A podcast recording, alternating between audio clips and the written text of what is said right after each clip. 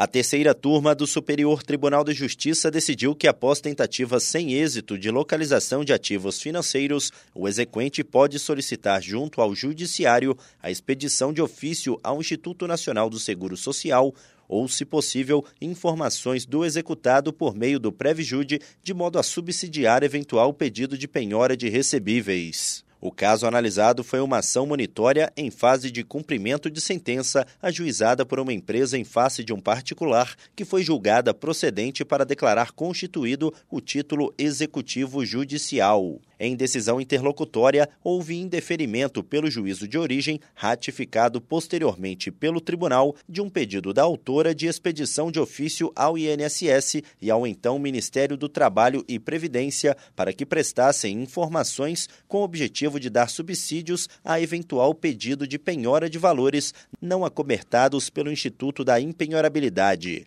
No STJ, a empresa recorrente alegou que a corte tem precedentes de que a regra da impenhorabilidade pode ser mitigada até mesmo quando se tratar de débito não alimentar.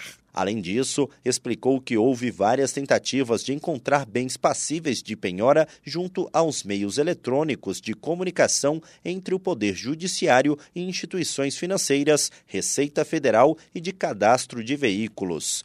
O colegiado da terceira turma deu parcial provimento ao recurso.